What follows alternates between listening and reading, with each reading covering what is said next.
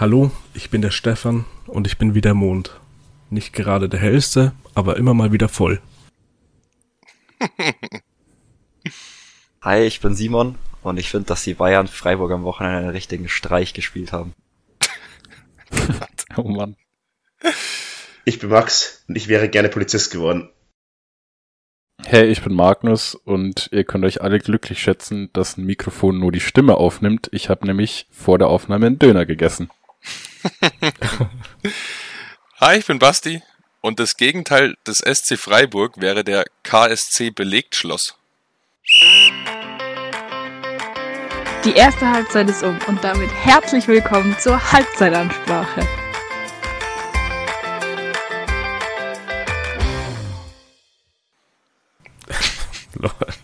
Oh Mann, Alter. Warum ist KSC jetzt das Gegenteil von SC? Ja, Sportclub und kein Sportclub. Alter, strong. Ich möchte auch kurz bevor die Folge richtig startet sagen, dass ich auch gerade einen Döner gegessen habe. Alter, nice. Let's go. Ich hatte habe heute keinen Mittag Döner einen. gegessen. Toll. Ja. Das cutten wir raus. So, genug Unfug und herzlich willkommen zur neuen Folge, in der ich sehr, sehr gut drauf bin von Anfang an. Denn, Jungs, es ist endlich passiert. Ich hatte das perfekte Fußballwochenende. Alle drei meine Teams haben gewonnen und dazu kein Gegentor gefangen. Oha. Oha. Kein Gegentor ist wild. Insgesamt 9-0. Bayern 5-0, Arsenal 1-0 und mit dem Thema, wo wir gleich starten können, der Jan absolut verdient 3-0. Ich würde gern wissen, wie Max Erlebnis war. Der war nämlich in Kaiserslautern. ja, also ich, ich hole mal ein bisschen aus. Wir sind schon einen Tag früher hochgefahren, weil wir ähm, Verwandtschaft besucht haben und sind dann abends in den äh, pfälzischen Kneipen äh, versandet, wo ich mir erst dachte, ach du heilige Scheiße, hier ist ja gar nichts los. Und wenn du da diese, durch diese Pfalz fährst, da ist wirklich nichts. So, du, ich habe so mit mich unterhalten, die Leute haben teilweise bis zu 15% Arbeitslosigkeit. Fußball ist da alles. Also, es ist krass. Auf jeden Fall sind wir dann am Sonntag ähm, schon relativ früh zum Stadion hoch. Also wir waren quasi, als die Tore aufgemacht haben, waren wir schon drin. Fritz-Walter Stadion, ähm, unfassbar beeindruckend. Also ich finde es ich find's mega. Das war auch WM-Stadion 2006, ähm, fast knapp 50.000. Und man muss sich überlegen, die Stadt Kaiserslautern hat knapp 100.000 Einwohner. Das heißt, wenn das voll ist, das Ding, dann ist da wirklich legit die halbe Stadt. Also, ähm, ja. Auf jeden Fall waren wir dann früh da. Ähm, und wenn du da reingehst, schon so, also unfassbar. So, du gehst in dieses Stadion rein, so klar, am Anfang war noch logischerweise ziemlich leer, aber ähm, trotzdem, es hat so, so einen Flair gehabt. Ähm, Negativpunkt muss ich sagen, ist auf jeden Fall, ich habe noch nie, noch nie in meinem Leben eine so ranzige Toilette gesehen wie die Gästetoilette da bei Kaiserslautern. Also das war doch, das waren, das war also einmal so eine Pissrinne halt nur in dem einen und die, und, und die hatten zwei Klohäuschen quasi. Ähm, und eine davon war aber schon so zugeschweißt, weil die anscheinend wahrscheinlich schon seit 20 Jahren nicht mehr im, im Betrieb ist. So, also das war, also das und die das, alles ist vollgeklebt mit Stickern, also aber wirklich so die Decke, der Boden, also alles so, also ganz, ganz, ja, also war nicht so, nicht so lecker. Aber gut, darum soll es ja auch nicht gehen. Ähm, die, die, zum Beispiel auch die Bier- und Essensverkäufe ähm, sind mit so, sind das im Knast, also es ist wirklich so komplett eingegittert und so, nur so ganz kleine Bereiche, wo die dann die Getränke durchreichen und so, sind halt frei. Also gut, die werden da wahrscheinlich auch häufiger auch anderes Kaliber schon da gehabt haben. Ja. Und dann, als sich Stadion langsam gefüllt hat, ähm, so diese Haupttribüne, da gehen, ich glaube, 13.000 drauf. Also das, da geht fast so viel drauf, wie schon ins Jahrstadion insgesamt reingehen. Und als das Spiel dann angefangen hat, also Hymne und alles war ganz cool, als das Spiel dann angefangen hat, so die ersten 15 Minuten, war das eine Lautstärke. Ich habe sowas noch nicht erlebt. Das war überwältigend. Also ich wirklich, du hast, die Jan-Fans, die haben eigentlich ganz gut Stimmung gemacht, aber du hast teilweise, wir standen relativ weit oben im Auswärtsblock, hast du unsere eigenen Fangesänge kaum noch gehört, denn die richtig Gas gegeben haben von drüben. Das war wirklich beeindruckend. Aber, muss man auch dazu sagen, hat dann relativ schnell nachgelassen. Also die haben dann auch teilweise gar nichts mehr gemacht irgendwann. Wenn es mal laut war, war es richtig laut. Aber es gab sehr viele Passagen, wo ich mir echt gedacht habe, hey, beim Jahren singen die trotzdem immer 90 Minuten durch. Also kurz vielleicht mal kurz einen Liedwechsel oder so. Das hat da schon echt mal, da gab es immer so drei, vier, fünf Minuten, wo gar nichts gemacht wurde. gut, ähm, man muss auch sagen, auch damit du mal Luft holen kannst, aber sehr geile äh, Eindrücke, fand ich sehr interessant, finde ich sehr nice, dass es dir gefallen hat. Ähm, wenn der Jan ein frühes Gegentor fängt, dann ist auch bei uns meistens die Stimmung kippt halt ein bisschen erstmal. Und das ist schon mal nicht so wahnsinnig äh, gut und damit vielleicht der Übergang zum Spielerischen. Basti, doch nicht? Oder was wolltest du dazu noch sagen? Ich wollte nur sagen, ähm, wenn man dann so laut ist, phasenweise, dann ist es auch schwer, einfach die ganze Zeit Stimmung zu machen. Also du kannst dir, würde ich sagen, aussuchen, entweder du machst 19 Minuten ein bisschen Stimmung oder du bist halt geisteskrank laut, phasenweise. Oder sehe ich nur ich das so?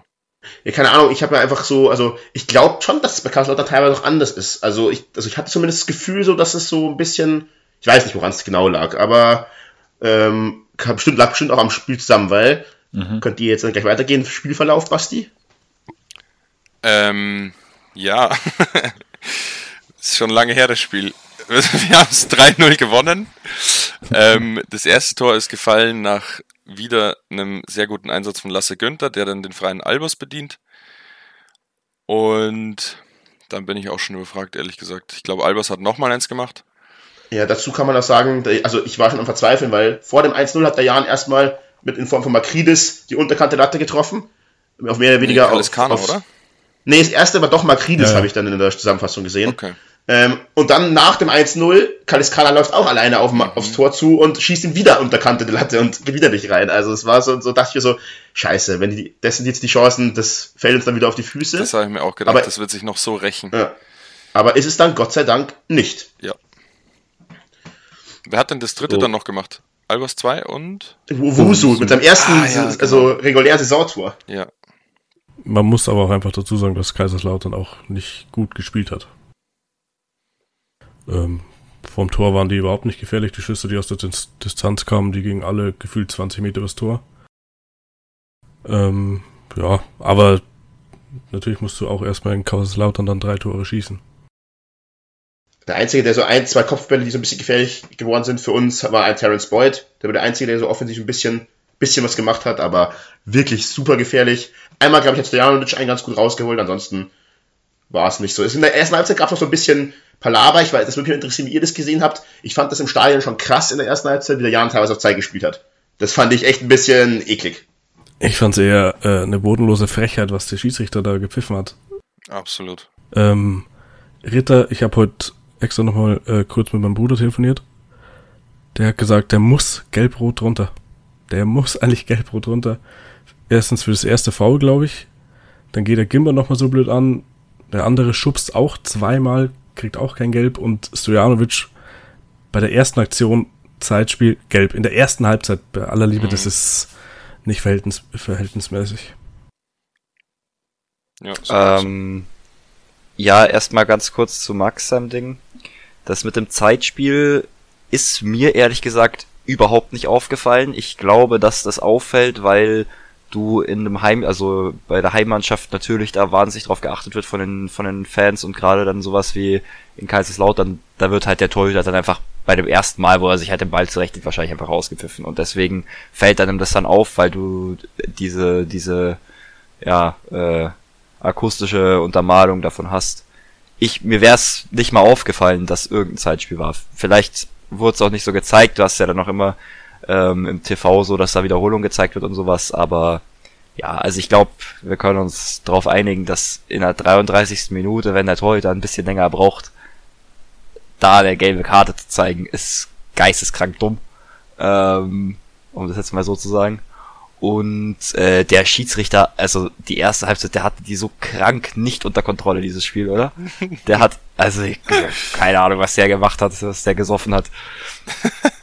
Der hat, ich dich gar nicht, Simon, so. es gab, so lass mich mal jetzt hier wütend sein, ja genau. Nein, der hat halt, also es gab die ganze Zeit so unsportliche so Aktionen, wo dann gerade dieser Ritter fünfmal ankam und dann irgendwen angeschrien hat und so, keine Ahnung, das gehört sich halt einfach nicht. Und äh, Ja. das hat dann einfach überhaupt nicht interessiert, den Schiedsrichter. Ja, und auch so Dinge hat er gemacht, also permanent. Ich hab, ich war völlig perplex, dass es jedes Mal auch er war, so Sachen, wenn der, wenn das Spiel schon unterbrochen war, der Schiri hat faul gepfiffen gehabt, oder ich glaube, die eine Szene ist Kaliskana, ähm, hat sich den Ball zu weit vorgelegt und der war im Aus und ist dann noch weitergerannt. Und dann schubst er ihn, obwohl es schon abgepfiffen war, noch übelst äh, in Zeiten aus und sowas, Mhm. so lauter solche Sachen. Und also der hat ja nicht mal eine Verwarnung oder sowas äh, vom Schiedsrichter bekommen. Und ich, wir haben auch ähm, in unserer WhatsApp-Gruppe in der Halbzeit ein bisschen geschrieben, ich war der Meinung, der hätte vier, fünf gelbe Karten sehen können. Also das ist wirklich Wahnsinn, was der in 45 Minuten geschafft hat. Schon auch klar, dass der sich anders äh, verhält, wenn er einmal diese eine gelbe Karte hat, aber trotzdem, das war schon irgendwie unfassbar unsympathisch. Also mein Tipp ist, dass der Schiedsrichter den Ritter bei Kickbase aufgestellt hatte und äh, deswegen da keine Minuspunkte einfahren wollte. Ähm, Ja, aber nein, ich, ein ganz schlimmes Wochenende. ich auch. Ähm, aber ich glaube, dass, äh, dass der Schiri halt am Anfang dachte, okay, ich fahre jetzt diese großzügige Linie und dann hat das halt, hat er halt die Kontrolle ein bisschen verloren und in der zweiten Halbzeit war es dann auch viel besser. Da hat er dann auch die gelben Karten gezeigt, glaube ich, die er zeigen musste. Ich denke auch, dass sie ihn irgendwie das dann gesagt haben in der Halbzeit. Ähm, und wenn du halt einmal wegen sowas nicht gelb gibst und dann ein zweites Mal auch nicht, dann merken sich die Spieler das ja auch und dann wissen die, oh, ich kann das heute machen und dann machen sie es halt auch. Also gerade wenn du halt so ein Arschloch bist wie dieser Ritter. Harte Worte. Sorry, ja, sorry. weil ihr, weil ihr euch jetzt auf den Ritter so einschießt. Natürlich ist es geisteskrank unsympathisch. Aber wenn der für einen Jahren spielt und er macht das Gleiche, wie findet ihr es dann? Der spielt ja nicht von Jahren. Aber wenn? Wenn ein Jahn-Spieler sowas macht? Das ist eine geile Drecksau. Ist so. Ja, weiß ich nicht. Ich fand's schon drüber, ehrlich gesagt. Also gerade dieses Schubsen und so, oder? Weiß ja, nicht. genau. Das Schubsen nach Abpfiff gehört sich schon gar nicht. Ja, und auch immer dieses, also zum Beispiel ein Gimber, der spielt schon sau eklig und unangenehm für den Gegner und der, der wird ja auch regelmäßig angegangen, weil er die Gegner so provoziert. Aber was er nicht macht, was ich einfach auch einfach scheiße fand, dieses, dieses Anschreien vom Gegner. Also dieses, äh, wenn jemand am Boden liegt, dann runter sich beugen und Mhm. den zur Sau machen, dass er gefälligst aufstehen soll und alles und Zeug, das macht er nicht. Der, der tritt manchmal ein bisschen, aber sowas macht er nicht und das finde ich auch gut so. Vielleicht mal weg von Schiedsrichter und unsympathischen Spielern hin nochmal so ein bisschen zum Spiel. Ähm, wir haben auch in der Gruppe schon ein bisschen geschrieben. Ich fand halt schon, also zum Thema ähm, Mirza Begovic, ne? In meinen Augen hat er halt einfach dieselbe Mannschaft aufs Spielfeld geworfen, die er letztes Spiel aufgestellt hat, wo es da einigermaßen funktioniert hat. Man hat nicht verloren, man hat gepunktet, man hat getroffen. Und das war für mich so, ja, machen wir nochmal so. Ich Ja, aber ist ja auch logisch. keine- Also wenn, wenn du eine Aufstellung gefunden hast, wenn es mal ein bisschen schwierig, wenn es, oh Gott, ich fange nochmal neu an. Wenn es gerade ein bisschen schwierig läuft und du findest eine Aufstellung, die dann einigermaßen gut performt, warum sollte ich denn das dann ändern? Dann trainiere ich genau mit der Mannschaft, hoffe, irgendwelche Automatismen noch weiter zu verstärken und gehe genau mit der Elf wieder in den Spieltag. weil für mich äh, Fürth kein Maßstab war. Die waren da Vorletzter äh, oder 16. oder irgendwie sowas, haben wie auch immer zwei Tore gemacht und wir haben da, also wir haben kein wirklich gutes Spiel abgeliefert. So, es war ein bisschen, ja, Ding dabei. Kalis Kahn hat sich auch vielleicht wieder aufgestellt. So, aber ein Makridis war auch wieder wirkungslos. So, das fand ich so, warum spielt der Das immer? ist so ein Quatsch. Also du Das erzählst war so einen Scheiß. Kurz, ich, Stefan, ich muss noch was sagen. Naja. Ähm, gegen, nach Fürth waren wir uns alle einig, dass wir besser waren und das Spiel hätten gewinnen müssen. Und dann war das einfach Pech. Also warum sollte ich denn, wenn ich eigentlich klar besser war in einem Spiel, warum sollte ich denn dann die Mannschaft nochmal komplett auseinanderwerfen? Das macht absolut keinen Sinn, was du redest.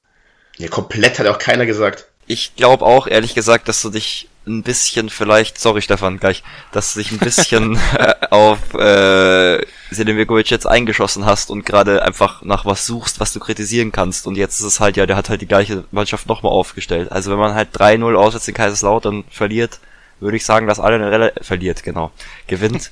äh, das würde ich sagen, dass alle einen relativ guten Job gemacht haben. Und ähm, ich finde auch, dass äh, Makridis äh, auch wieder ein gutes Spiel gemacht hat. Und Kaliskana auch beide Spiele, also die waren beide, muss man in beiden letzten Spielen beide herausnehmen. Äh, so, jetzt hat's äh, Stefan. Nee, jetzt will ich nicht mehr. Jetzt hast du genau das gesagt, was ich sagen wollte. es leid. Ich wollte noch sagen, mir geht's gar nicht darum zu sagen, dass das jetzt im Spiel, in dem Spiel schlecht war, auf keinen Fall. Äh, das, das war ja auch nicht so. Sondern mir geht's darum, dass jetzt mal einmal jetzt von den letzten acht Spielen mal ein wirklich gutes Spiel dabei war. Finde ich, sollte man jetzt nicht wieder Silambegovic aus der Schusslinie nehmen. Das ist mein, das, was ich damit sagen will. Darum geht's mir. Und das ist so, das Gefühl habe ich nämlich jetzt schon wieder, so ein bisschen so zum Leben, äh, zum Leben zu wenig, zum Sterben zu viel. So fühlt sich das so ein bisschen an. Also nur um dem Zuhörer vielleicht ein bisschen Kontext noch zu vermitteln, ähm, weil das so ein bisschen jetzt random kam mit, mit Mersat, finde ich. Ich meinte nach Abpfiff, dass man dem Trainerteam schon mal für die schnelle und gut greifende Lösung mit 4-2-3-1 äh, Feed, Kaliskana, Makridis und Salah ähm, einfach mal ein Kompliment aussprechen kann. kann.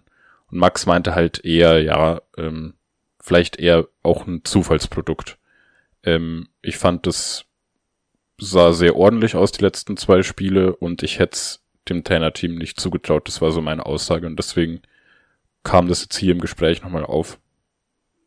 Stefan, was wolltest du nochmal dazu sagen? Ähm, ich wollte eigentlich nur sagen, dass er halt vielleicht einfach im Training gesehen hat, wie jetzt schon öfter angesprochen, Magridis und Kaliskana, finde ich, haben sich gut gemacht jetzt in den letzten zwei Spielen. Das, was bei Einwechslungen meistens nicht so der Fall war bei denen. Und denen dann einfach mal die Chance gegeben und ich finde, es hat, haben wir jetzt schon ein paar Mal gesagt, gut funktioniert die letzten zwei Spiele. Und da musste ich dann das auch erstmal trauen, weil die Spieler bringen halt meistens nicht die gute Leistung, wenn sie eingewechselt werden, aber wenn du dann gleich so viel rotierst, jetzt gegen Fürth, ähm, und es klappt dann und dann im nächsten Spiel klappt es vielleicht noch ein bisschen besser jetzt gegen Kaiserslautern. Also ich finde schon auch, dass sie das jetzt erstmal wieder in die richtige Richtung geschoben haben. Ja, wenn sogar ich sag als Makrides Hater Nummer 1 wahrscheinlich, dass der zurzeit einen guten Job macht und absolut in die Startelf gehört, dann glaube ich, ist alles gesagt. Ähm, und zu Max nochmal, weil jetzt eins aus den letzten neun Spielen gut war, ist eine Quatschaussage. Die letzten zwei Spiele waren gut und ähm, mit der Ausstellung und wie wir spielen, geht es jetzt, wie Stefan gerade gesagt hat, absolut in die richtige Richtung. Und da finde ich, brauchst du jetzt im Moment auch nichts verändern an der Startelf. Ich möchte auch. Nee, nee, das, das muss man, glaube ich, auch gar nicht.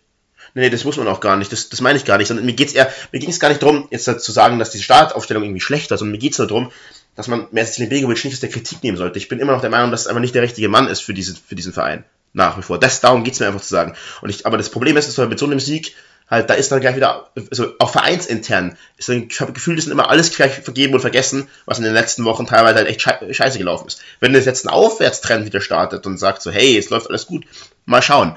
Aber wenn jetzt dann wieder gegen Sandhausen verloren wird, sage ich jetzt mal, also das Pokalspiel klammer ich da mal so ein bisschen aus, ähm, dann brennt der Baum wieder. Und so, das finde ich halt irgendwie, das ist das, was mich so ein bisschen stört. Ja, also ich weiß nicht, nach den zwei Spielen musst du einfach dem Trainer so viel Lob lassen und musst ihn nicht angreifen nach den zwei Spielen. Sonst kannst du die ganze Saison, egal wie du spielst, immer drauf rumhacken, weil du ihn nicht magst. Nee, aber wir haben ihn ja schon, an, ich habe ihn ja auch schon angekreidet, ich habe ihn schon lange davor angekreidet. Für mich hätte diese Reißleine ja schon früher gezogen. Ja, aber jetzt im Moment finde ich die Kritik einfach Quatsch. Und die Tabellensituation, wir haben jetzt auch ein bisschen Luft wieder, gibt es ja auch einfach her, dass man jetzt nicht äh, nochmal drauf rumhacken muss. Wir haben jetzt wieder ein bisschen Luft, also ist im Moment, im Moment, Momentaufnahme, alles in Ordnung. Wenn das jetzt wieder schlechter läuft, dann kannst du dir sicher sein, dass sofort wieder der Baum brennt, weil Mersat sich einfach ganz viele Sympathien schon verspielt hat dadurch. Ja, genau das, genau das ist ja mein Argument. Deswegen, aber deswegen finde ich das halt falsch, an so jemandem festzuhalten, wenn das so von, diesen, von, von, Spiel zu Spiel so relevant, also so unterschiedlich ist, wie man auf diesen, auf diese Person Mersa Celebegovic blickt. Ja, aber du kannst jetzt nicht, so. nicht in der englischen Woche mitten in der Saison deinen Trainer rausschmeißen, wenn er zwei gute Spiele macht. Natürlich nicht. Ja. Deswegen sage ich ja, mein Problem ist halt daran, dass es halt schon nicht vorher passiert ist. Ich bin Mersat treu. Ich finde, er macht einen einigermaßen guten Job und finde, er ist immer noch der Richtige. Aber da bin ich, glaube ich, auch alleine mit euch vier. Naja, keine Ahnung, ich finde schon auch, also ich glaube, es hätte in dieser Saison auf jeden Fall Punkte gegeben, Zeitpunkte, ähm, an denen man ihn hätte rausschmeißen können und damit hätte man wahrscheinlich einen guten Move gemacht oder es wäre okay gewesen. Aber wie du schon gesagt hast, wir haben jetzt 15 Punkte. Das ist voll in Ordnung nach 12 Spielen ähm, wir alle wissen, dass es normalerweise für uns immer gegen den Abstieg geht und wir wurden jetzt halt da teilweise schon ein bisschen verwöhnt. Mal eine Saison hier, eine Saison da. Aber im Moment kannst du nicht beschweren, sehe ich auch so. Ich glaube, wir haben selten so lange über den Jahren geredet. Falls jemand noch was sagen will, gerne. Ansonsten würde ich weitergehen zu einem weiteren äh, Stadionbesuch von unserer Gruppe hier. Und zwar war Basti ganz spontan hat er Karten bekommen, gestern Abend, Sonntagabend noch in München gegen den Sportclub aus Freiburg. Hau raus. Yes. Ähm, es war sehr cool. Es war ganz ungewöhnlich Anstoßzeit, fand ich. Es war 19.30 Uhr. Ähm, aber es war halt dunkel, dadurch leuchtet dann die Allianz Arena natürlich schön. Das ist immer das Highlight. Ähm, und noch dazu bin ich eigentlich mit einem Gefühl dahin gefahren. Ich weiß nicht, was passiert. Ich weiß nicht, ob ich äh, richtig sauer mit meinem Dad zu zweit eineinhalb Stunden heimfahren darf, ohne dass wir uns was sagen, weil Bayern das Spiel verliert. ähm, äh, und dann mit einem 5-0 heimzufahren ist natürlich umso schöner. Ähm, auch wieder Tabellenzweiter, vier Punkte auf Union. Also besser geht's eigentlich nicht.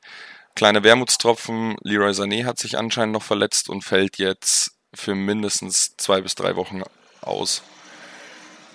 Ich hätte nur eine kleine Frage. Warum hast du nicht äh, unseren neu gewonnenen Bayern-Fan Magnus mitgenommen? ich habe angefragt, aber nein. Das ist eine Lüge. Magnus in seinem Intro mal ähm, erwähnt hatte, dass er ja eigentlich doch Bayern-Fan ist. Hm, ich muss Alles auch noch was sagen. Ähm, das sage ich jetzt nicht, um da wieder eine Diskussion anzufangen, sondern weil es mir wirklich so vorkam. Ähm, ich fand die Bayern-Fans viel lauter als sonst. Also normalerweise ähm, in der Allianz Arena, gut, wir sitzen, also wir sitzen meistens auch direkt über den Ultras und über dem Fanblock und allem. Ähm, normalerweise sind sie nicht so laut. Dieses Spiel, gerade am Anfang, waren die schon geisteskrank gut drauf und haben Stimmung gemacht. Das war sehr cool. Das gibt natürlich deinem Stadionbesuch dann auch nochmal den, noch mehr Kick, wenn da irgendwie, weiß nicht, 10.000 Verrückte rumspringen und Fahnen schwenken und schreien, was, was geht. Das war sehr geil.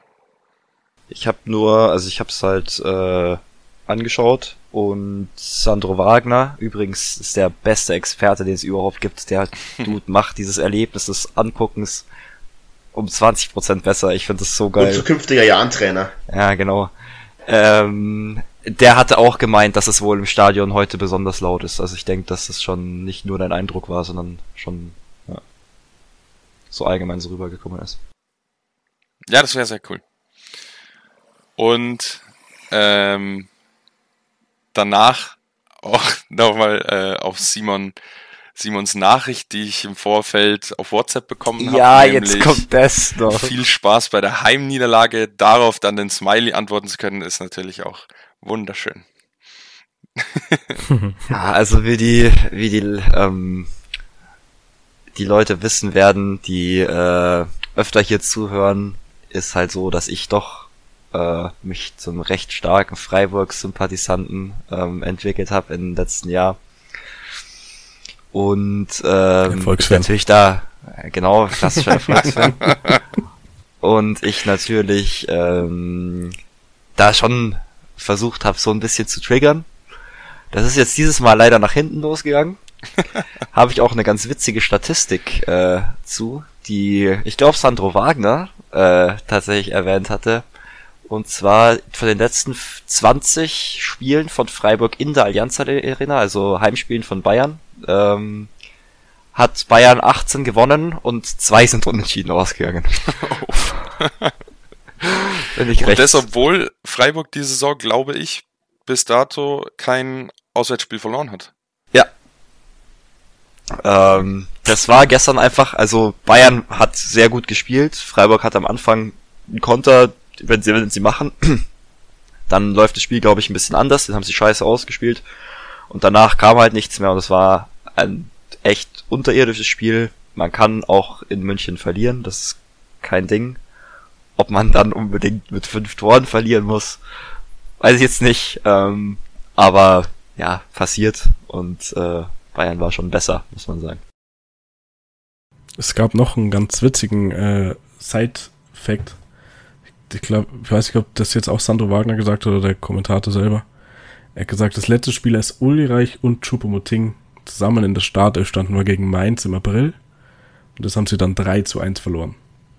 Also die Zeichen standen eigentlich erstmal gut für Freiburg, hätte ich gesagt. Ja, mein Eindruck zum Spiel noch, weil Simon gerade meinte, ähm, wegen dem Konter. Ich glaube, gelesen zu haben, dass Freiburg keinen einzigen Schuss aufs Tor gebracht hat. Entweder alle vorbei oder geblockt. Äh, der Konter, glaube ich, mich zu erinnern, den hat der Licht geblockt. Meinst du den? Ja. Ja. Das war nämlich ein 3 gegen 1, glaube ich. Also das ist Ja, was. irgendwie so. Und Günther hat, glaube ich, dann einfach nicht abgespielt und äh, den Ball vertändelt. Äh, das ist was, also das ist wieder, wäre wär, wär bei letzter Folge, kurzer, kurzer Ding. Wenn das halt dann ausgespielt wird und dann so ein geiles Kontertor, das äh, wäre dann wieder so mein, mein Ding. Ähm, ist aber halt nicht so, weil sie es nicht ausspielen und dann läuft das Spiel halt so. Ja, aber nichtsdestotrotz war Bayern dann mit dieser einen Ausnahme, ich würde sagen, es war die einzig richtige gefährliche Situation, die Freiburg hatte, so krank dominant. Wenn die dauerhaft diese Leistung aufs Spielfeld kriegen, dann hat da die Bundesliga keinen Spaß, Europa hat da keinen Spaß, das war brutal wirklich. Die haben auch Choupo-Moting, was der aufgespielt hat. Ich war richtig sauer, als, als ich den in der Startelf gesehen habe, weil ich den wirklich gar nicht mag, aber was der mit Hacke aufgelegt hat und was weiß ich, also wirklich brutal. Die haben vor Spielfreude gestrotzt und ähm, dann kann Freiburg so gut drauf sein, wie sie wollen, da können die halt leider nicht mithalten. Ich finde, das Spiel hat zwei Dinge ganz krass gezeigt. Erstens, wenn Bayern mal wirklich auch in der zweiten Halbzeit ernst macht, dann äh, haben die Gegner auch mehr oder weniger keine Chance. Ähm, zumindest die wenigsten. Und Bayern ist einfach eine Mannschaft, die mehr oder weniger mit einem Neuner spielen muss, mit dem echten. Weil das hat direkt, das war genau das Spielsystem. Der Choupo-Moting, das da drin steht, das ist der Zielspieler, den sie vorne drin brauchen. Und das hast du einfach in den Spielen teilweise gemerkt. Ähm, ohne diesen echten Neuner ist es manchmal ein bisschen, zumindest noch ungewohnt einfach, weil es halt einfach seit Jahren immer so gespielt haben. Ja, und ich weiß nicht, ähm, Nagelsmann hatte das System bei Leipzig gut durchgesetzt, aber man muss auch sagen, die Mannschaften stehen einfach ein bisschen tiefer gegen Bayern als gegen Leipzig vielleicht. Und dann kommst du mit deiner falschen Neun, die immer die tiefen Laufwege sucht, vielleicht nicht, nicht so gut durch oder weiter. Vielleicht erleben wir dann ja jetzt hier die Renaissance des Choupo-Moting. Äh, erstmal, wie kann man den nicht mögen? Also das ist doch der coolste Typ überhaupt. Ich weiß nicht. Aber okay. Ich finde, der hat sich seine Karriere so ermogelt. ja, dass der nicht. bei Paris Saint-Germain und bei Bayern spielt und ich glaube einmal die Champions League gewonnen hat oder so. Ich weiß es nicht. Ah, weiß ich, also ich finde den super übersympathisch, aber vielleicht ist das auch immer persönlich. Wen du auch sympathisch findest und ich nicht so, ist Christian Streich. Gerade gegen Bayern hat man nämlich wieder gesehen, dass es unter aller Sau ist, wie der mit Schiris umgeht. Das macht fast jeder Trainer. Nein, das Also macht wirklich. nicht fast jeder Trainer, Doch, nicht in der hast du- Intensität und nicht mit den Wortfallen und sonstiges. Hast du, hast du an dem Spieltag mal gesehen, was, was ähm, Baumgart ähm, da abgeliefert hat bei, bei dem Köln-Spiel? Der ist ja, ich zehnmal sag ja nicht, dass Baumgart mir dadurch viel sympathischer ist. Aber ich, finde, das sind jeder Trainer, der Emotionen. sowas macht, das ist scheiße und ich finde, gerade Christian Streich ist da ein Vorreiter davon. Auf jeden Fall in der Bundesliga. Ich finde, bis zum gewissen Grad gehört das einfach dazu. Das sind Emotionen. Der hat den ja jetzt nicht beleidigt Ja, oder bis so. zu einem gewissen Grad eben, aber das war mir viel Ja, zu das, viel. dann sieht er halt gelb, so wie beim Spieler halt auch, und danach war ja auch dann Ruhe. So, Nee, ich was find, das nicht. Ist halt das ist ja das Ding. also, dass du mal ein bisschen lauter wirst, okay, aber es geht ja auch immer nur darum, was du sagst. Und der hat den ja jetzt nicht irgendwie mega krass angepöbelt oder so, sondern hat sich ja nur beschwert, halt hat übel rumgeschrien, ja. Aber die, der Inhalt war jetzt nicht irgendwie, finde ich, besonders problematisch oder so. Der Punkt bei Streich ist, dass der halt ähm, das, was er sagt, ähm, schon sehr stark durch Mimik und Gestik auch ähm, mit ausdrückt, wenn ich das jetzt mal so sagen kann. Ähm, ja, und äh, der dadurch halt so aggro wirkt. Ich verstehe schon den Eindruck. Allerdings, dass du, wenn du 4-0 hinten liegst und dann wird da eine gelbe Karte nicht gegeben, die du gerne gehabt hättest und sowas, dass du dich da aufführst, finde ich ehrlich gesagt auch normal. Ich finde ehrlich gesagt, bei einem 4-0 finde ich das nicht normal. Wenn das ein 1-1 ist und in der 90. Minute hat der Schiri irgendwas gemacht, was du kacke findest, dann kannst du dich aufregen. Aber bei einem 4-0 finde ich es zu viel. An der Stelle ähm, ist zu sagen, dass er sich, so wie ich das mitbekommen habe, und so wurde es heute auch in einem Podcast nochmal gesagt, über ein Einsteigen von einem Bayern-Spieler äh, beschwert hat, weil es eben 4-0 stand und äh, das Spiel quasi durch war. Ich glaube, es stand schon 5-0. Nee, sein Wortlaut war nämlich, er hat die ganze Zeit 4-0, es steht 4-0 Ah, okay. geschrien. Er hat keine Beleidigungen oder sowas geschrien. Und das war scheinbar dieser Grund, das habe ich selber äh, nicht so genau verfolgt, weil das Spiel, nachdem es 3-0 stand, komplett gelaufen war. Deswegen habe ich dann schon was anderes nebenbei gemacht. Ich will nur nochmal, ja. sorry, ich will nur nochmal betonen, ich bin jetzt kein Christian Streich-Hasser. Ich finde, das ist mit einer der besten Trainer in der Bundesliga und ansonsten macht er einen richtig bodenständigen, sehr sympathischen Eindruck. Nur wie er mit den Schiris umgeht, das passt mir nicht. Und ich bin auch der Meinung, wenn wenn es jetzt nicht um Christian Streich geht, sondern um Diego Simon, Simeone oder irgendeinen anderen Trainer, den Simon nicht so gern mag, würde er sich da auch ein bisschen mehr drüber aufregen, als jetzt zu rechtfertigen. Natürlich habe ich da eine nicht ganz objektive Sicht, das äh, bestreite ich gar nicht, aber ich glaube trotzdem, dass das, äh, so wie du das siehst, schon ein bisschen verzerrt ist. Und ich finde zum Beispiel dann solche, ähm, also ohne dass es jetzt irgendwie wieder, weil es Bayern ist, aber es fällt mir gerade ein, solche unterschwelligen, passiv-aggressiven äh, Kommentare, wie ob das Mikro denn da nicht funktioniert, ähm, ich, eigentlich unsympathischer, weil das, weiß ich, ob das, das war vor zwei, drei, oder wann war das, irgendwann von einem Monat vielleicht auch, ähm, wo der Linienrichter irgendwie nicht mit dem Schiedsrichter kommuniziert hat, gescheit bei Bayern und dann ist Nagelsmann so hingegangen und hat so auf sein Mikro gedeutet und hat so gesagt, ja, äh, ob da heute das nicht funktioniert. Irgendwie so. Äh, und Hat das, ich weiß nicht genau, Markus, vielleicht weiß das genau zu. Er hat da im Nachhinein aber auch von sich selber gesagt, dass es absolut eine Arschlochaktion Er war. Ziemlich genau in dem Wortlaut, glaube Genau, ich. Also hat genau. er seinen Fehler auch eingeräumt, muss man auch sagen. Wie gesagt, äh, finde ich auch nicht schlimm, aber ja, egal. Finde einen Nagelsmann jetzt auch nicht sonderlich sympathisch, muss ich ehrlicherweise sagen. So wie der, der geht, der ist auch schon ein Giftzwerg, der auch mal gerne auf Schiris so Ding ist. Also, das ist halt immer so eine Gratwanderung. Ich finde es immer ganz wichtig bei solchen Thematiken, nicht nur wie, also ob jetzt rumgeschrien wird oder gestikuliert wird, sondern auch vor allem, was für Worte fallen. Das ist nämlich schon ein Riesenunterschied, was du sagst. Weil rumzuschreien, klar, ist nicht immer die feine englische Art, aber wenn das inhaltlich im Rahmen bleibt, dann finde ich das nicht so verwerflich. Wenn da aber halt dann irgendwie so wie ein, keine Ahnung, ein äh, Steffen Baumgart, der die ganze, die ganze gegnerische Bank einschreit, halt die Fresse, fünfmal, dann äh, kann ich schon verstehen, dass das vielleicht nicht ganz so entspannt ist. Ich hätte vielleicht noch äh, ein bisschen unnützes Wissen, obwohl wir noch nicht bei der Kategorie äh, angelangt sind. Und zwar fällt mir dazu noch ein, dass Christian Streich im Podcast mit den Großbrüdern gesagt hat, dass er mal in einem Training ähm, sich extra zurückgenommen hat und nicht, nicht emotional dabei war und sowas. Und dann sind die Spieler auf ihn danach zugekommen und haben gesagt, Trainer, das geht so nicht. Wir brauchen sie, dass sie da halt quasi an der Seitenlinie komplett austicken und emotional dabei sind und dass man sie permanent hört. Und ähm, ich weiß, äh, ich weiß nicht, wie das zu bewerten ist. Ähm, aber vielleicht ist das ja auch einfach ein Punkt, dass er halt einfach das meiste rausholen will und weiß, dass er so seine Spieler auch nochmal pusht, wenn die einfach ihn in ihrem Rücken halt permanent merken, wie er halt emotional dabei ist. Ja, ich wollte jetzt hier keine riesen Diskussion anfangen eigentlich. Ich finde es schon auch gut, wenn ein Trainer mit vollem Herzblut dabei ist und Emotionen zeigt an der Seitenlinie. Ich finde nur, manchmal ist es mir zu viel. Aber das ist ja auch nicht auf Streich fair, bezogen, da gibt es viele Trainer, wo mir das zu viel ist, wie man Schiris umgegangen Kann ich auch wirklich sehr gut verstehen.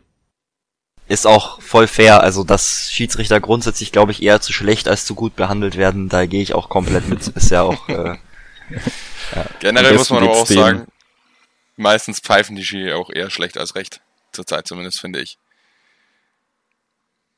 Am besten geht's den Schiedsrichtern in der Kreisklasse, glaube ich. das glaube ich kaum. Apropos bodenlose Schiri-Leistung. Ähm, beim Arsenal-Spiel war ich kurz davor, ähm, mein Handy aus dem Fenster zu schmeißen auf der Autobahn auf dem Weg äh, nach Minga, weil ich so dermaßen sauer war auf alles. Ähm, 1-0 geführt, richtig ekliges Spiel, ähm, hätten, hätte in beide Richtungen gehen können. Leeds auch einen Elfer vergeben und so weiter und so fort. Und dann führst du 1-0 und ziemlich am Ende des Spiels, ich glaube, dass es schon in der Nachspielzeit war, ähm, läuft der Stürmer von Leeds komplett grundlos in Gabriel rein, in unseren Innenverteidiger und rennt den richtig um wie so eine Dampfwalze. Gabriel fällt hin und im Fallen dreht er sich um und tritt nach ihm. Er trifft ihn aber nicht, der andere fällt aber theatralisch hin. Der Schiri hat's nicht gesehen, läuft zu seinem Linienrichter, der erzählt ihm irgendwas, er dreht sich um, gibt Gabriel rot und zeigt auf Elfmeter. Es ist aber eine glasklare Ich war so sauer. Ich hab's nicht gepackt. Ich dachte mir, das kannst du jetzt nicht. Du bist Tabellenerster und fängst jetzt an wie letztes Jahr und machst dir alles durch so eine Scheiße kaputt.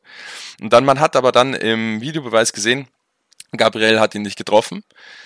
Ähm, und es war halt ganz klar, obviously, ein Stürmerfoul im, Vorhinein, im Vorhinein. Und Gott sei Dank wurde es dann durch VAR wieder zurückgenommen, auch die rote Karte. Aber da war ich ganz kurz davor, richtig auszuflippen. Also da, da habe ich jetzt mehrere Fragen tatsächlich zu, weil, weil dass es kein Elfmeter ist, macht Sinn, weil ja vorher faul, also das, der VR kennt ja war vorher schon Stürmerfaul. Ja. Aber eine rote Karte müsste eigentlich trotzdem sein, weil der Versuch einer Tätigkeit, was ja Nachtreten ist, ist trotzdem rot, auch wenn schon abgepfiffen ist. Ja, es war aber kein, also man muss Er muss Szene ja nicht gesehen treffen, haben. der es war kein, reicht ja. es war kein, kein richtiger Tritt. Er fällt halt und streckt sein Bein aus, um ihn da zu erwischen. Er hat jetzt nicht richtig nachgetreten.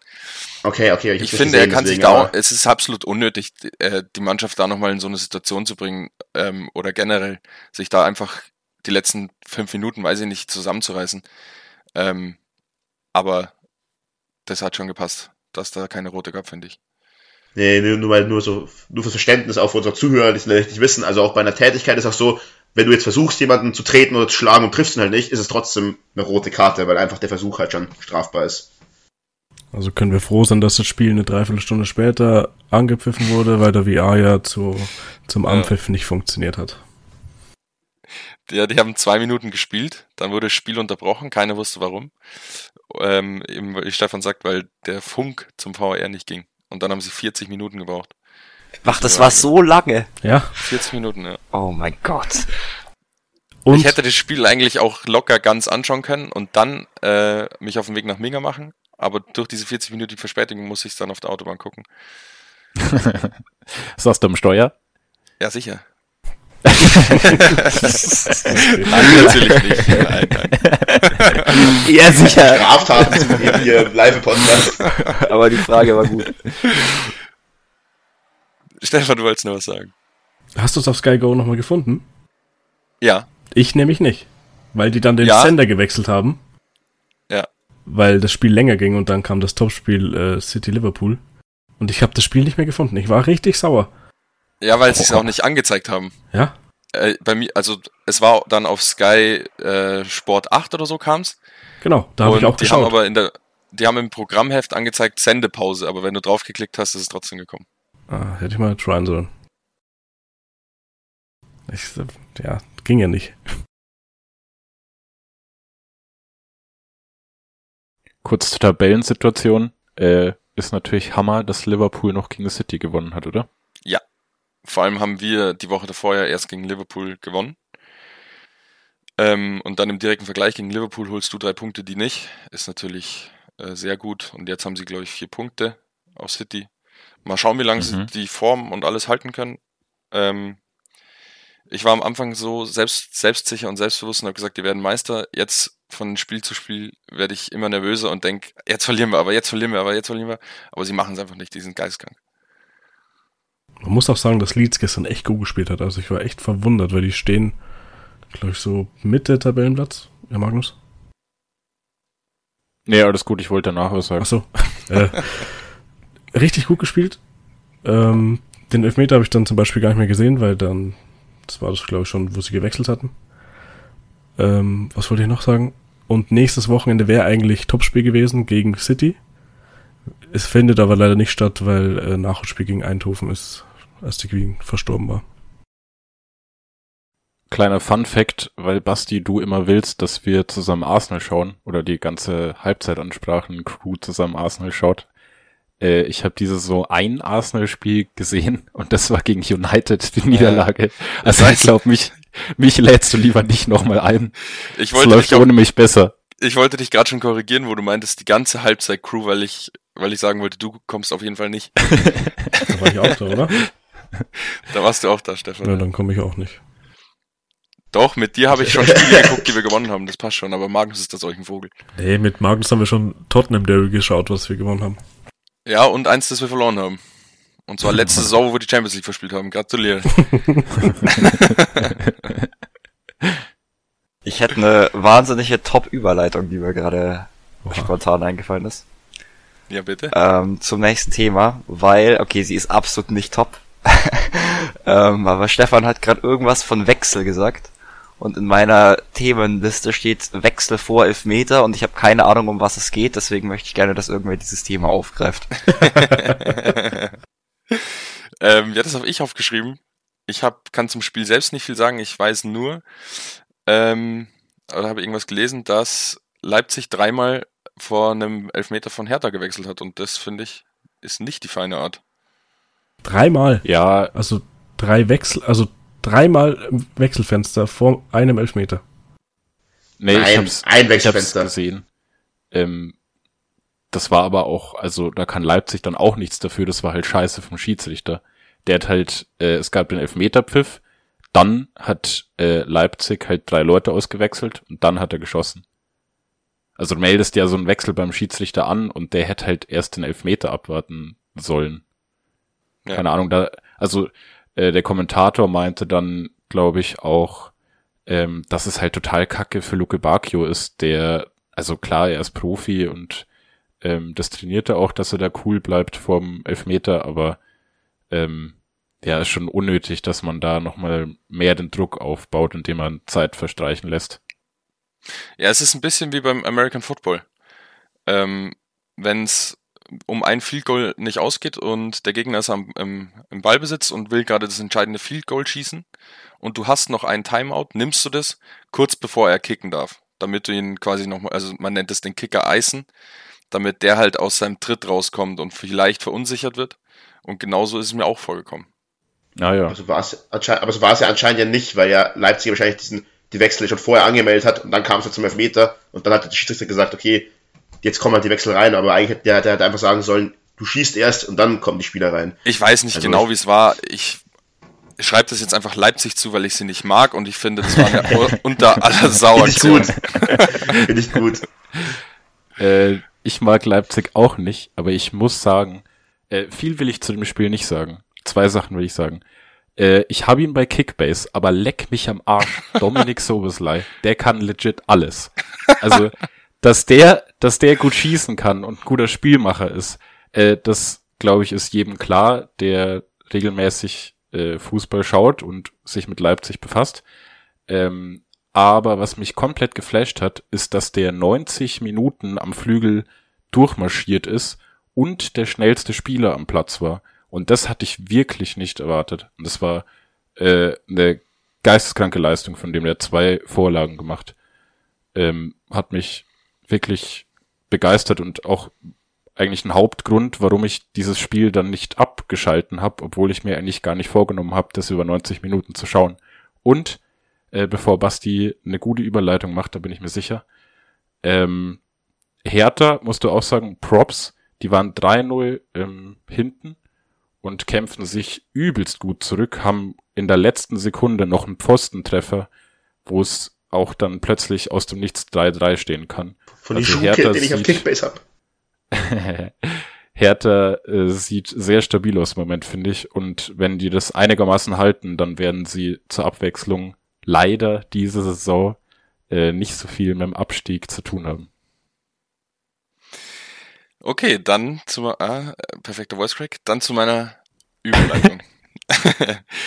Schoboschlei kann alles und ihr wisst hoffentlich alles in der dieswöchigen Halbzeitshow. Wir unterbrechen diese Ansprache für eine kurze Halbzeitshow.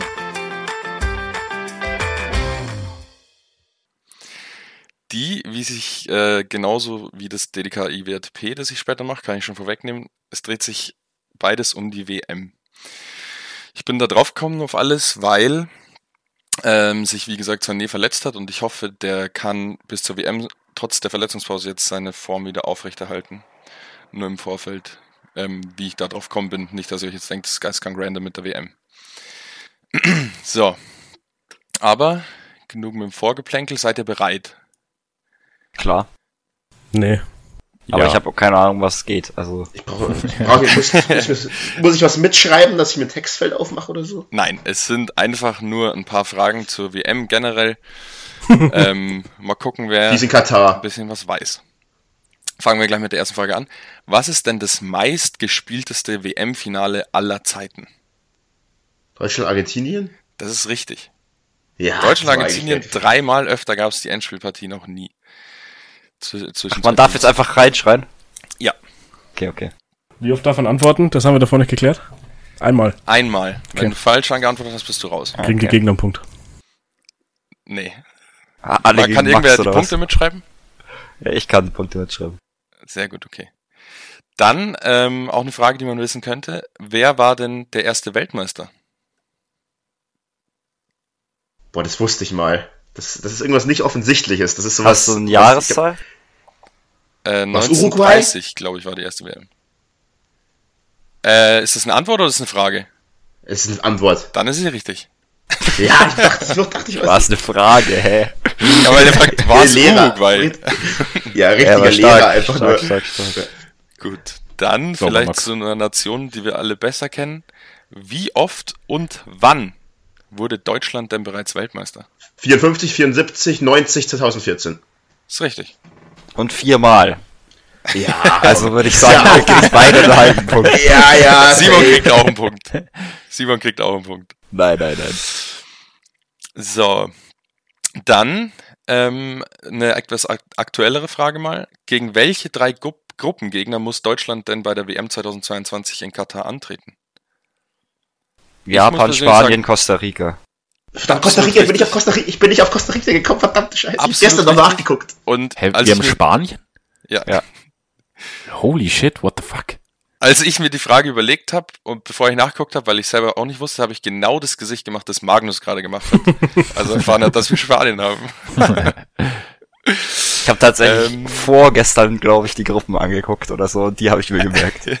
Ich hab's mir gestern angeguckt und ich wusste es trotzdem nicht mehr. Also ich hätte keinen von den drei auch nur ansatzweise erraten. Ähm, so. Vorletzte Frage, die ist ein bisschen wilder. Ich denke nicht, äh, dass sie da so schnell drauf kommt, aber ich lasse mich gerne überraschen. Und zwar, kleiner Funfact erstmal, bevor die Frage kommt. Bisher war in jedem WM-Finale mindestens eine der folgenden vier Fußballnationen vertreten. Entweder war Brasilien, Argentinien, Italien oder Deutschland dabei. Es gab in der kompletten Geschichte der WM allerdings zwei Ausnahmen, wo jeweils äh, keine dieser vier Mannschaften im Finale war. Und jetzt würde ich gerne wissen, welches Finale das war. Jahreszahl oder die Mannschaften, das ist mir egal. Kannst du nochmal, also das Finale oder Halbfinale? Finale. Welche Mannschaften nochmal? Brasi du googelst. Nein. Okay. er hockt so da, als würde er googeln. Äh, Brasilien, Argentinien, Italien und Deutschland. Weg. Spanien gegen Niederlande? Ist richtig. Ja, 2010. das sind zehn. Und Sehr wir haben noch eins, wenn jemand aufs andere kommt, verteile ich gerne noch einen Punkt. Boah, lass mich kurz überlegen. Sag doch mal die vier Mannschaften, die nicht dabei sind. Brasilien, Argentinien, Italien und Deutschland. Ich sag Uruguay, Uruguay gegen England. Nein. Auf gut Glück. Weil das, das erste hast du gemeint, oder? Okay, wenn keiner draufkommt, dann sage ich es euch. Ähm, denkt einfach mal an die letzte WM, die Kroatien und Frankreich unter sich ausgemacht haben dann. ah, Ach, stimmt, ich war irgendwie bei Italien, Lol. aber das war ganz Ich- falsch. Hey, Italien war doch, hat Italien- aufgelistet, dass, dass die Genau. Ja, ja, in der Liste mit drin. ja, ja. Ja, okay. So, Punktestand. Wie steht's? 4-0-1-0. Okay. Ich glaube, wir haben den Sieger schon. Wer macht die dort trotzdem noch, die letzte? Jetzt letzte Frage, die gibt 10 Punkte. äh, Digga. nein. ähm, die erste WM war 1930. Wann war die vierte WM? Ist das einfach Mathe oder ist es ein, oder ist es ein Trick? 46 wahrscheinlich nicht. Ja, genau, das ist das. Ja, weil der Krieg Ähm. war. Nee, da war kein Krieg mehr. Ich bin dumm. Ach so. Ja, aber Sag dazwischen war mal eine nicht. Ja, 50. Vielleicht 54? Simon hat recht, und zwar 1950. Stark. Und genau um diese WM 1950 soll sich auch gleich mein DDK IWRTP richten. Alter, ist der vorbereitet. Dinge, die keinen interessieren, wir euch aber trotzdem präsentieren. Ich möchte einmal kurz festhalten, dass Max das Spiel gewonnen hat und ich Zweiter geworden bin. Glückwunsch, Max. Glückwunsch Simon auch. Hast du stark Ich habe noch gemacht. nie vorher einen Punkt gemacht, glaube ich, in das Spiel. Und Glückwunsch, Simon.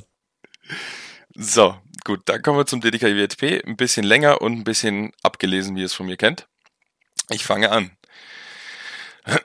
Und zwar, die vierte Fußball-Weltmeisterschaft in der Fußballgeschichte fand erst 1950 statt. Aufgrund des Zweiten Weltkriegs von 1939 bis 1945 fielen die eigentlich im Vier-Jahre-Turnus vorgesehenen Weltmeisterschaften 1942 und 46 aus. Erst 1950 wurde das bedeutendste Fußballturnier der Welt vorgesetzt. Der einzige Bewerber für die Ausrichtung dieser Weltmeisterschaft war Brasilien und bekam infolgedessen den Zuschlag.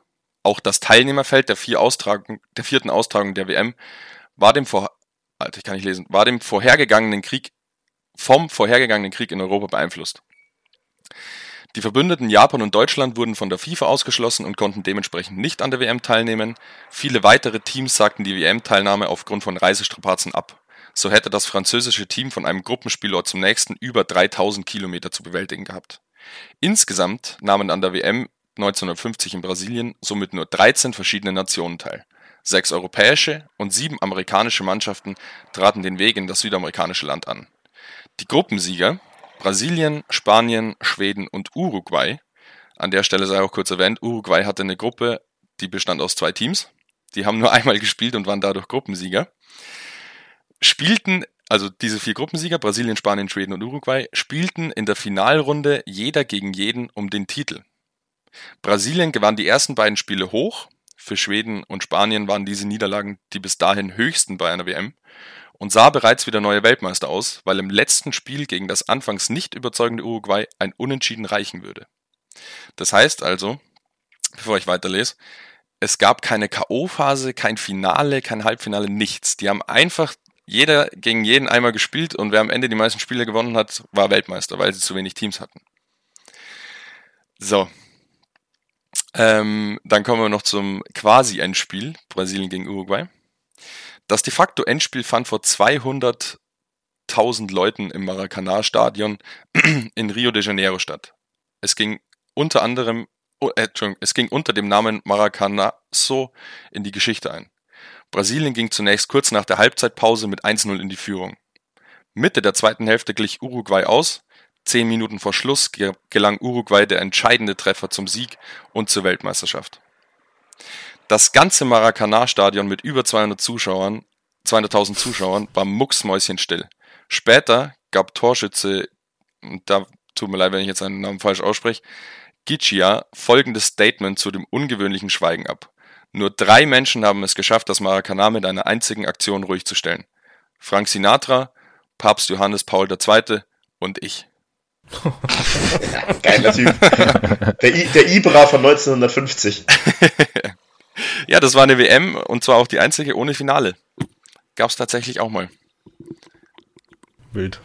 Aber Ja, wild, auf jeden geile Fall. Story. Nice. Story. Ich habe auch noch ein paar Nebenfacts zu der WM, weil da ist wirklich einiges passiert, äh, die ich euch noch vorlesen kann, wenn ihr wollt. Ja. Okay, zuallererst ähm, ein bisschen, äh, also nichts zum Lachen, aber es sind während dieser WM drei Menschen verstorben ähm, aufgrund eines Herzinfarkts, weil sie zu aufgeregt waren im Stadion.